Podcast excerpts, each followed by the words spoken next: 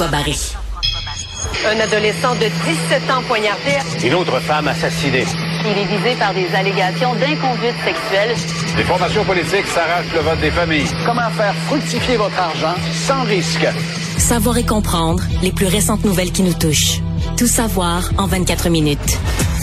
Aujourd'hui, à tout savoir en 24 minutes, la moitié des Canadiens peinent à joindre les deux bouts à la fin du bois nous révèle un sondage.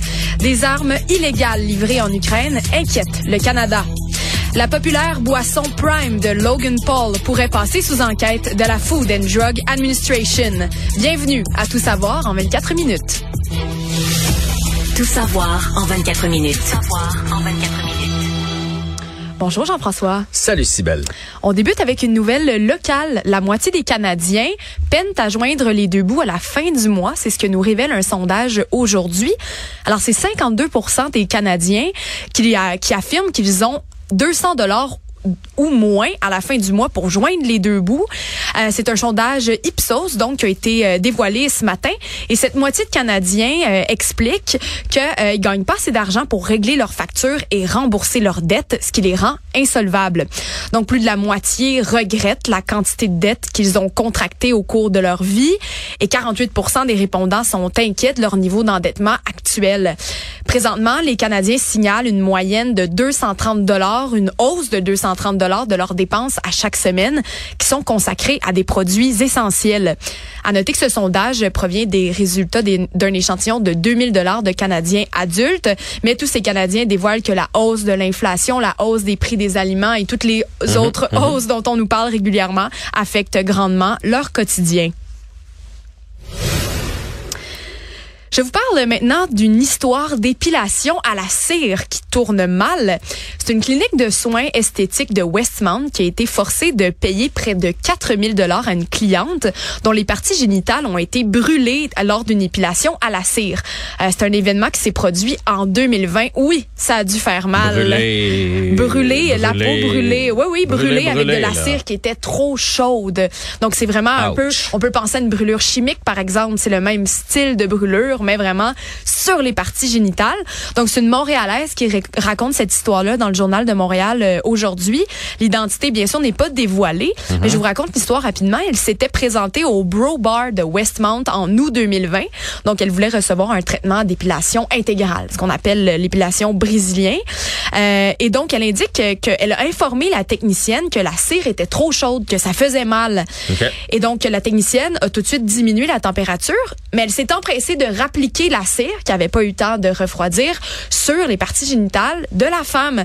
Et donc, euh, ben, elle a eu super mal. Elle explique qu'elle a senti une douleur atroce, qu'elle a crié, qu'elle a vu du sang sur la table. Et quand elle a demandé ce qui s'était passé, la, la dame, l'esthéticienne, lui a demandé, ah, c'est rien, t'as tes règles. Elle a affirmé donc que ce n'était pas elle qui venait de faire une mmh, erreur, mmh. qui l'avait brûlé, elle mais que elle a dit non, inquiète-toi pas, c'est juste toi qui viens d'avoir tes règles. Euh, en tant que femme, je peux vous dire, on le sait quand on a nos règles, quand on saigne d'ailleurs, on peut on peut vous le confirmer assez euh, assez facilement. Donc la cliente au départ euh, a réclamé 14 900 dollars à la clinique. elle a donc mis fin à l'épilation, bien sûr, même si le traitement n'était pas complété. Et la gérante en fait lui a juste proposé d'aller terminer son traitement dans une autre bannière s'entend, la personne est en douleur euh, ben atroce, ben ben peut-être même traumatisée de qui cette chaîne-là. là pour les prochaines semaines. Là. En effet, Jean-François, je sais pas si c'est des semaines ou des mois même, mais ça doit hmm. faire extrêmement mal. Et donc, euh, la responsable du Bro Bar de Westmount a contacté la dame par téléphone. Euh, elle lui a expliqué, en fait, que elle et la technicienne en étaient venues à la conclusion après délibération que c'était bel et bien la femme qui était tombée dans sa semaine. Bon, fait qu'après des libérations basées sur quoi ça se prouve en effet euh. et c'est pour ça que ah, qu'ils ont été condamnés parce que évidemment photo à l'appui à l'appui ben ça se voit que ce n'est donc photo pas à l'appui hein? Ouais, hmm. ça ça se voit que c'est vraiment des, des, des brûlures et donc elle, a été très insultée la jeune femme de, de qu'on lui dise ça. Bref, Brobar a été condamné à payer euh, 3900 dollars à la cliente dont une partie qui permettra de rembourser la physiothérapie du plancher pelvien qu'elle a dû reprendre à la suite de sa brûlure. Alors euh, voilà, faites attention. Brûlé euh, solide là. Brûlé sévèrement. On parle pas dans l'article de, de degré là, parfois troisième degré, mhm, quatrième mhm. degré, mais assez pour faire de la physiothérapie. Euh, ça a dû déclencher une douleur atroce, euh, Jean-François. Est-ce que, j'ai une drôle de question, là, que, euh, est-ce que vous signez une décharge, mettons? Non, Quand, moi, ça m'est tu jamais arrivé. Je sais pas si ça peut arriver parfois. Moi, ça m'est déjà arrivé. J'imagine que c'est qu'on on fait confiance à la personne et son, et son professionnalisme Mhm. également. Euh, et surtout, euh, on s'attend à ce que la personne nous écoute lorsqu'on ouais, dit si c'est trop chaud. Petit exemple, quand on va voir un massothérapeute, par exemple, qui nous dit si jamais je pèse trop fort, tu me le Ben. dis. Ah, il va pas peser Écoute, plus fort s'il dit que c'est fort, là. Je vais me faire couper les cheveux, puis euh, quand ils nous les lavent avant, ils nous demandent si c'est trop chaud. Fait que je veux dire, la moindre des choses, Ben, c'est ça, surtout pour de la cire, ça devient très surtout chaud. dans cette zone-là. Tu sais, de la, la colle chaude un peu. Ouais, là. ouais, ouais, non, euh, écoute, je- tu me le racontes, puis j'ai mal. Fait que, euh, ouais, ouais, je, Voilà. je vois très bien. Alors, on fait attention tout le monde euh, à qui, euh, vers où on va voir et à quel professionnel avec qui on décide de, de s'entretenir surtout. Le monde. Jean-François, des armes illégales euh, ont été ou seront livrées en Ukraine 500 jours après le début de la guerre. Les États-Unis ont accepté de livrer à l'Ukraine les controversées armes à sous-munitions tout en refusant à nouveau l'entrée du pays dans l'OTAN. Alors les États-Unis ont ainsi franchi une nouvelle ligne en décidant de livrer ces armes qui tuent à l'aveugle et qui sont interdites dans nombre de pays, notamment dans des pays européens. Le président Joe Biden s'est exprimé à la chaîne CNN et disait que bon, ça avait été une, décision très difficile pour lui. Euh, il- il a précisé en avoir discuté au préalable avec les pays alliés et avec le Congrès américain et il dit qu'il justifie sa décision par le fait que simplement l'Ukraine est à court de munitions. C'est une décision qui arrive au moment où Kiev est engagé dans une vaste contre-offensive contre les forces russes, une contre-offensive qui progresse lentement, un peu trop lentement, selon Volodymyr Zelensky.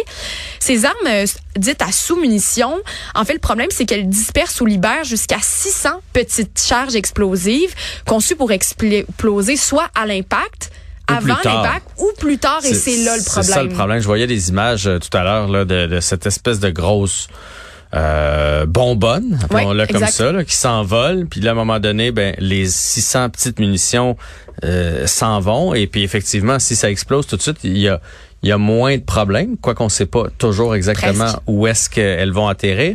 Mais le problème, c'est qu'il y en a qui, qui explosent pas. Et là, ça devient des mines parce que ça peut rester euh, une semaine, deux Carrément des semaines. bombes à retardement. Exactement. Puis quand quelqu'un va l'accrocher ou piler dessus, c'est là qu'il va sauter. Donc évidemment, ça tue aussi. Pas que c'est moins grave de tuer des soldats. Non, là, non, ça, mais ça tue exactement. des, euh, ça tue des civils. Ben c'est ça, puis même comme tu dis, ça, ces, ces micro-bombes-là, si on veut, peuvent tomber à plus de 100 mètres des cibles de base. Ouais, ouais. Donc ça fait que, comme tu dis, les gens peuvent être confrontés. C'est ce qu'on appelle le taux de raté. Et les bombes à sous-munitions en ont beaucoup de ces taux de raté-là.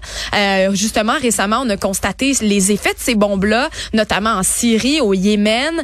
Euh, ça a tué beaucoup de, de, de, de, de civils, d'enfants. Et donc, présentement, l'organisation Human Rights Watch euh, estime que c'est une décision qui, qui va provoquer des souffrances à long terme, qui va complètement euh, effacer des efforts internationaux pour éradiquer leur utilisation. Et je rappelle que cette nouvelle survient au même moment où le Canada est accusé de ne pas respecter ses engagements d'aide militaire envers l'Ukraine. Alors euh, voilà, c'est à suivre, mais évidemment, c'est une décision qui est controversée, Jean-François. Ouais, mais j'ai entendu Justin Trudeau là, qui disait euh, de pas être pour euh, ces, ces armes-là et donner ça un peu dans les mains de l'OTAN. Il a comme pelleté euh, euh, ailleurs. En même temps, comme nous, on contribue pas, c'est un peu gênant d'aller dire aux États-Unis qu'ils n'auraient pas dû envoyer ça. Nous, on, on respecte pas nos engagements présentement. Tout à fait. Fait que c'est difficile dans ce temps-là de, de, de chialer puis de. Oui, c'est ça, exactement. Mais bref, euh, le Canada s'est dit mal à l'aise de cette décision-là, mais euh, à l'international, c'est les autres qui sont mal à l'aise de voir que le Canada, comme tu dis, respecte pas ses engagements militaires. Excursion dans le monde de l'intelligence artificielle, le Global Mail propose un article intéressant au sujet de la rémunération des employés des entreprises comme Uber ou DoorDash. Donc, les applications utilisent l'intelligence artificielle pour déterminer la rémunération des travailleurs. En fait, ça, ça rend impossible la prédiction de leur salaire.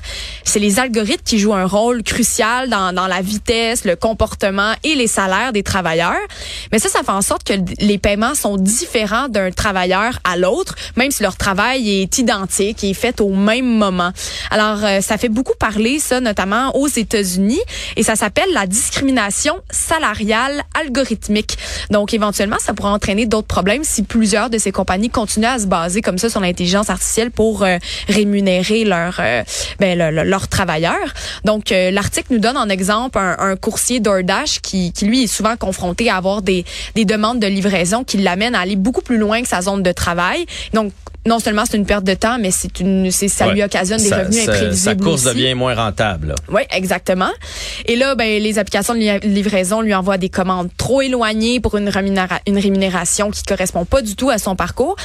Bref. Pourquoi cet article est intéressant? C'est parce que les experts du travail mettent en garde contre ces pratiques de rémunération numérisée qui feraient en sorte ben, qu'il pourrait avoir des, des écarts, Des euh, écarts, salariaux euh, très, très importants.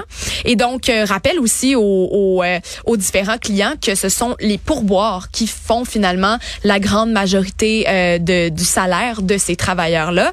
Et donc, même eux, dans les différents témoignages qu'on lit dans le Globe and Mail, ben, répondent que c'est carrément une dépendance au pourboire. Alors, non seulement, ben, c'est nuisible pour les travailleurs qui ont un salaire inégal, mais pour les clients aussi qui n'ont pas toujours les moyens de donner des 15, des 18, des 20 euh, de pourboire tout le temps, mais sachant que ça fait vivre les travailleurs, il y a comme une espèce de cercle vicieux euh, qui s'installe. Et donc, euh, les experts nous mettent en garde pour que ça ne devienne pas matière courante et que plutôt il y ait une, régula- une régulation des salaires de ce type de travailleurs. C'est quand même tout un phénomène. Mon fiston a commencé à en faire du DoorDash euh, cet été. Et moi, je, suis de la vieille école, là, je croyais pas à ça. Je me dis, si je veux avoir euh, tel restaurant, je vais prendre mon char puis je vais y aller. Mais bon, et euh, puis c'est ça. Il y a des zones plus rentables que d'autres. Euh, évidemment, tu sais, tu tiens pas un endroit où il y a plein de, de rangs, appelons ça de même, puis a tu t'en vas livrer à la maison au bout parce que ça devient pas rentable. Puis effectivement, dans le fond, ce que DoorDash te donne, ça couvre limite ton frais d'essence. Là, ta paye Ah, aussi vient, ta paye vient vraiment, vraiment euh, des pourboires qui sont laissés. Et de façon générale, les gens qui utilisent euh, ce, ce système-là sont quand même très généreux sur les pourboires. Tu sais, ils savent que ils n'ont pas eu besoin de sortir ou qu'ils pouvaient pas sortir ou qu'ils n'ont pas de voiture ou quelque chose comme ça. Puis, euh, mais oui, c'est c'est vraiment là que tu fais ton argent. Donc, tu t'en vas faire deux heures, mettons, de DoorDash. Tu sais pas combien tu vas être rémunéré. Puis tu peux faire une très belle journée, comme tu peux faire quelque chose qui tu fais ouais, finalement j'aurais dû rester chez nous. Donc, peut-être juste un sideline en bon français qui peut servir euh, quelques temps seulement. Savoir et comprendre. Tout savoir en 24 minutes. Jean-François, une première voiture volante est approuvée pour des tests aux États-Unis. Le fabricant d'une voiture volante a donc reçu une certification de navigabilité spatiale de l'administration fédérale de l'aviation. Euh, ça, Jean-François, bien sûr, c'est une étape vers le futur, hein, où on imagine des véhicules volants qui vont circuler au-dessus de notre tête. En fait, c'est le constructeur automobile Aleph Aéronautique euh, qui vient d'obtenir ce feu vert-là pour son modèle A, donc d'électrique volante. Pour vous donner un aperçu, c'est une voiture qui comporte donc quatre hélices de chaque côté qui est capable de décoller verticalement, horizontalement aussi. Un engin qui est capable de pivoter sur le côté pour euh, adopter une position euh, debout, si on veut, un peu comme un drone. Il peut en fait, transporter. c'est comme euh, un gros drone. ben, la, la plus belle un- image qu'on peut donner aux gens, c'est un drone géant. C'est pas ce qu'on s'était fait dans notre tête là, tu sais. euh, la vraie voiture qu'on voit juste là, pouf, décoller. il y a des ailes qui sortent, Oui. puis là, t'as besoin d'une petite rampe de lancement, puis ça finit par décoller. Là. C'est vraiment pas ça. T'es propulsé comme par en dessous par des espèces de, de réacteurs ou je ne sais trop. Là. Puis Oui. tu peux aller autant gauche, droite, avant, arrière, en haut, en bas. C'est vraiment un gros drone ou euh, euh, une moto, mettons, mais avec des... Ah, moi, je serais bien curieuse d'essayer. Mais on n'est pas prêt de l'essayer. hein. Pas de suite, pas de suite, qu'on n'est pas proche de Ah, l'essayer. je là. sais, mais bon, j'imagine que je vais être capable de l'essayer avant de mourir. C'est certain, à la vitesse que les technologies évoluent. Se J'espère, du moins. Donc, c'est ça, deux, trois personnes qui pourront embarquer, puis quand même une autonomie. Euh, je sais pas, peut-être toi, tu t'y connais mieux que moi en voiture, mais on parle d'une autonomie de 322 km sur la route, mais de 177 km en vol. Je sais pas, ça comparer une voiture électrique, à quel point euh, c'est performant, mais euh, Ben, bref, on peut faire un euh, petit bout c'est avec ça. pas si mal, mais c'est sûr que maintenant les nouvelles voitures euh, électriques, là, ils font euh, 450, 500 kilomètres sur la route. C'est Bon, un petit ben peu en dessous, mais euh, mais c'est pas si mal. Puis pour vrai, euh, je veux dire, tu peux voler là, c'est oui, exceptionnel. ça. Mais si ça vous intéresse d'en connaître davantage, vous pouvez aller réécouter la chronique d'Antoine Joubert de la semaine dernière, si je me trompe pas, où il nous a parlé de cette voiture-là, euh, du prototype, puis puis de, de- des différentes spécificités, euh, mais surtout que ça allait pas être pour monsieur et madame tout le monde. On va avoir Non. besoin d'un permis, là, parce qu'on veut pas qu'il y ait euh, un jour au, au-dessus Ben, de, parce. Montréal euh, Ouais. euh, 100 000 voitures euh, qui se promènent Hey, dans les airs parce que il y a des gens qui ont de la misère à faire un parallèle. Ben, c'est ça. On veut quand même pas qu'ils puissent se promener. Double permis, là. Il y a des gratte-ciels quand même à Montréal, etc., etc. Là, Non, on veut écoute, pas. Ouais. c'est sûr que c'est à faire attention. Mais déjà, ce qu'il expliquait, en fait, c'est que principalement, elle est vraiment destinée à être sur les routes, cette voiture-là, en premier. Mais que ce serait plutôt l'idée de pouvoir franchir certains obstacles. Mais bon, c'est Mhm. certain qu'on veut tous éviter le trafic. Moi, j'imagine juste tout le monde qui monte en même Ah temps. ouais, ouais. T'arrives au pont de partent, quartier, euh, tu fais bon, tant pis. Ah ouais, euh, je monte. c'est ça. Alors, à voir, peut-être un jour, euh, serons-nous dans les chanceux qui pourront euh, peut-être en piloter une, avoir une double licence euh, pilote euh, d'avion et pilote euh, Qui sait? de char. qui Mais sait? là, je vois des prix dans ton article, donc on va avoir besoin d'avoir euh, des sous aussi pour pouvoir Pas euh, la mal. On parle là. de 400 000 dollars canadiens. Ça, c'est le coût du, du premier véhicule. hein. Il pourrait faire un véhicule qui va être un petit peu euh, plus abordable. Comme on dit quand même, 400 dollars pour un véhicule, c'est 400 cher. 000. 400 000, oui. Hein, que- 400 000. Manquait oui, quelques zéros. Le permis, peut-être, j'ai pas les chiffres là-dessus, mais va peut-être euh, coûter aussi euh, beaucoup de sous. Alors, à voir, mais quand même, 300 000 US, 400 000 canadiens. Euh, ce sera pas réservé à tout le monde. Alors, on risque pas d'avoir euh, des millions de voitures en même temps euh, dans le ciel, ou du moins euh, pas tout de suite. Ça devrait prendre un certain temps. Peut-être as-tu entendu parler de la boisson Prime, la boisson euh, qui est bien populaire maintenant chez les jeunes, euh, qui euh, appartient à Logan Paul. En fait, c'est un sénateur américain qui souhaite que la Food and Drug Administration enquête sur cette boisson énergisante euh, de Logan Paul, dont je disais qu'il est un boxeur, influenceur américain.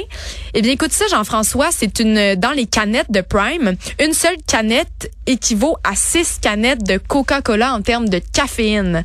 Alors, mal. Puis mettons une Red Bull, est-ce qu'on sait c'est combien?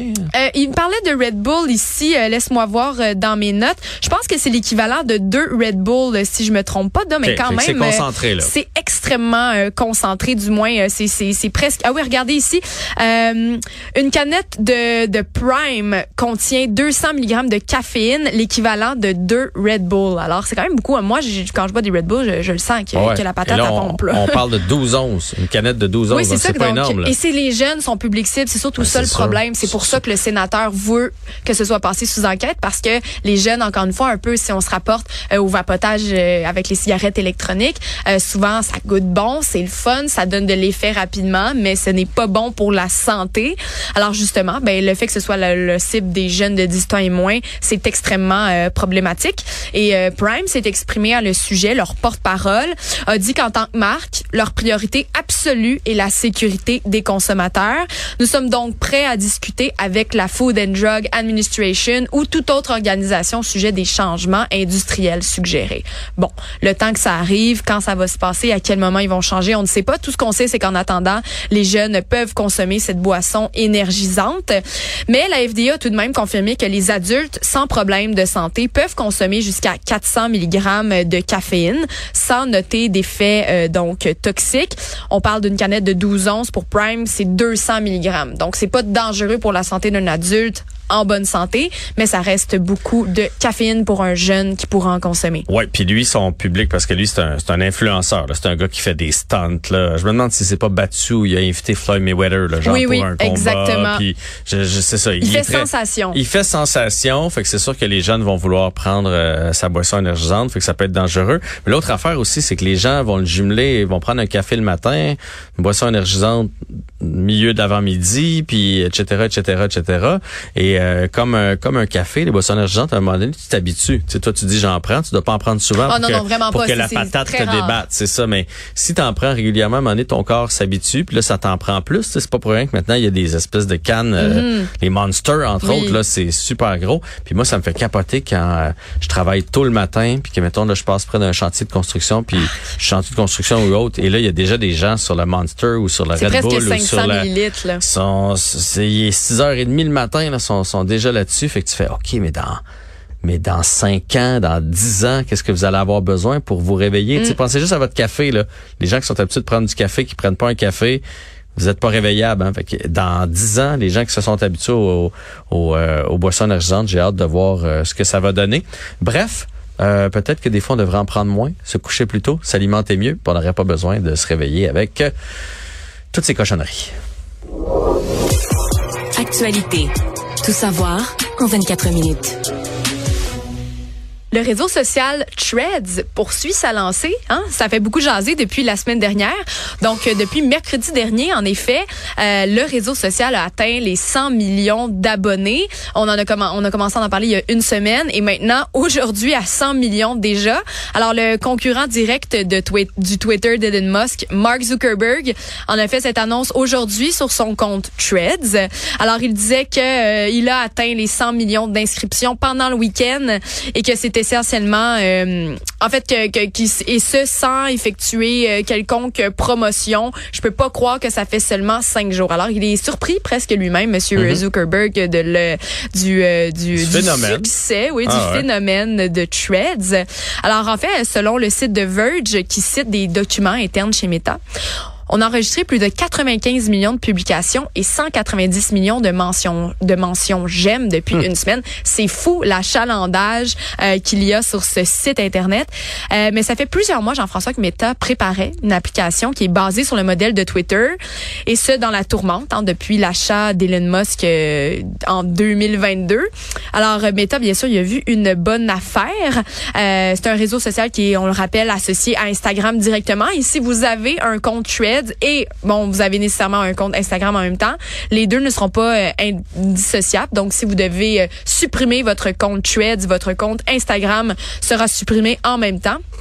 Peut-être une façon euh, de faire plus de rétention, Ben oui, Jean-François. ben oui, parce que tu veux pas Et, euh, perdre voilà. un, fait que tu vas garder l'autre. Exactement. Ils sont Et donc- brillants, ces gens-là. tous les abonnés que tu as Ben accumulés ben oui. depuis euh, des années. Alors euh, voilà, maintenant Instagram compte 1,6 milliard d'utilisateurs euh, mensuels à travers le monde, compte seulement 400 millions pour Twitter. Alors euh, c'est une petite guerre qui continue comme ça. Donc euh, le fil d'actualité principal, par contre, comprend euh, comprend toutes sortes d'utilisateurs, mais je ne savais pas que quand on regarde le fil d'actualité sur Threads, ben on peut être euh, on peut être confronté à n'importe quelle publication, pas juste des gens à qui on est abonné ou euh, de, de qui on a aimé par C'est la pas comme bande. Twitter, là. Faut C'est- pas suivre nécessairement. Non, exactement. Il y a toutes sortes de nouvelles euh, qui peuvent être euh, mises là, dépendamment de comment euh, Threads gère ses algorithmes. On peut être confronté à tout, ce qui peut être positif aussi si on veut vraiment être justement capable de découvrir sans nécessairement aller chercher par nous-mêmes. Mais bref, euh, c'est toute une sensation euh, qui fait rage avec Vraiment. Donc, l'ex-thérapeute sportif Larry Nassar a été poignardé en prison. Donc, cet homme, Larry Nassar, qui a été reconnu coupable d'avoir agressé sexuellement plusieurs gymnastes, il a été donc poignardé lors d'une bagarre dans sa prison fédérale de Floride. Euh, il serait présentement, Monsieur Nassar, dans un état stable. Mais les informations fournies par la Société de Press nous ont euh, confirmé qu'il avait été poignardé dans le dos, au torse. Les raisons de la bataille, on la connaît pas encore, on ne les connaît pas encore. Mais je vous rappelle que Larry Nassar, 59 ans, a été condamné à 60 ans de prison en 2017 pour avoir agressé sexuellement plusieurs gymnastes, dont certaines médaillées olympiques, dont Simon Biles, dont on a entendu beaucoup parler. Donc, euh, il a il a admis avoir agressé ces, ces athlètes-là euh, alors qu'il travaillait pour l'université Michigan State, pour USA Gymnastics. Et il faut dire vraiment que M. Nassar fait un objet de fait l'objet d'un scandale euh, effroyable. hein. Au moment où on parlait de cet homme, avant les accusations, c'est plus de 130 femmes, dont la plupart qui étaient athlètes, qui se sont succédées devant les tribunaux pour témoigner contre lui. Alors voilà, euh, les des témoignages percutants qui arrivaient en 2018. Plusieurs athlètes ont déclaré euh, à ce moment-là qu'elles avaient dénoncé à des adultes euh, toutes les tous les traitements qu'ils avaient, tous les problèmes d'agression qu'ils avaient eus, mais que euh, dans une enquête avait été euh, officiellement déclenchée. Donc euh, voilà, c'était vraiment un soulagement pour plusieurs d'entre elles euh, de, de, de pouvoir revoir ce monsieur enfermé pour euh, 60 ans. C'était tout savoir en 24 minutes avec Cybelle Olivier. Merci. Merci.